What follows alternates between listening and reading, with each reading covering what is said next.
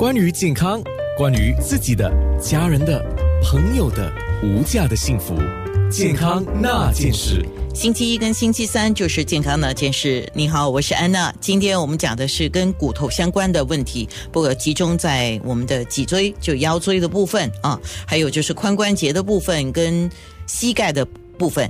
骨外科高级顾问医生张怡红医生，刚才你有讲，如果是髋关节发炎的话，就比较常见是五十岁或以上的患者了。还有你一直有强调要把体重给管理下来哈，就是体重不要超重。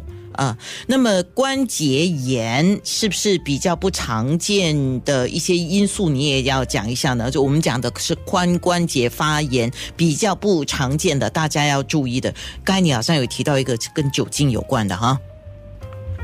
另外一个就是就是风湿性关节炎，风湿性关节炎呢，呃，也会影响我们的髋骨，这些是比较少数的病患。那么什么是风湿性关节炎呢？风湿性关节炎其实主要的问题是我们自己的人体攻击我们自己的细胞，也就是说我们呃的我们的血液哈攻击你自己的髋骨，造成它这个骨蚀症，造成它的软骨磨损。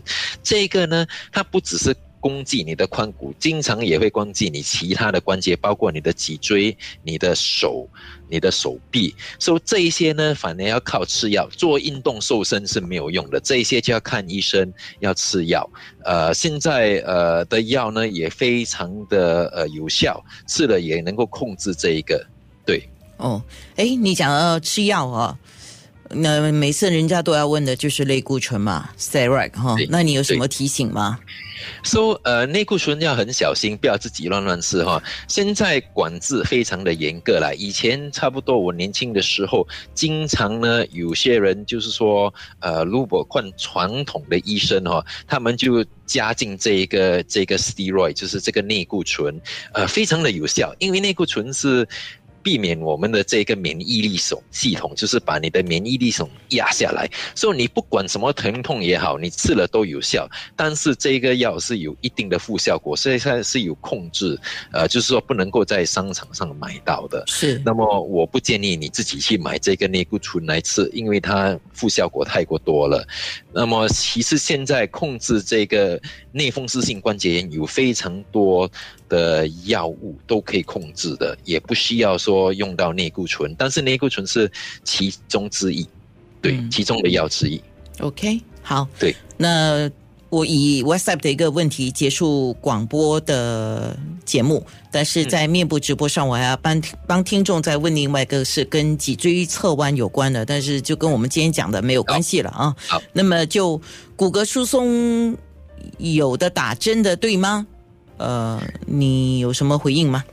对，说骨质疏松呢，其实有有有有几个东西啦。第一，当然是饮食；第二呢，是负重的运动，你一定要负重，就是说走路那一些负重。第三呢，晒一点太阳是非常的好，活跃，就是说有晒点太阳有走路。那么最后没有办法就要靠药物，药物现在有好几种，第一种呢是吃药，一个礼拜吃一次。第二种呢是打针，就是每六个月打一次。现在最流行的是打针了，因为六个月打一次就好像打疫苗这样，你打了你也不用说经常要记得每天吃药啦，那一些就打，呃，打了这个就避免你的骨质在流失，呃，你的骨质在流失了，那么就会帮忙这个骨质疏松。不过如果不是达到很严重的骨质疏松的情况，需要打针吗？不需要，就是刚才我讲的，第一负重，第二晒一点太阳，活跃的生活，酒精减少了，抽烟减少。那再问一个问题，打针贵吗？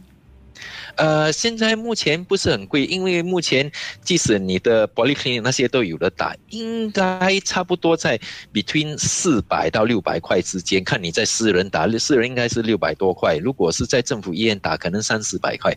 其实药是同样的。啊，我是帮他们问的，没有人问，是我问的。健康大件事，九六。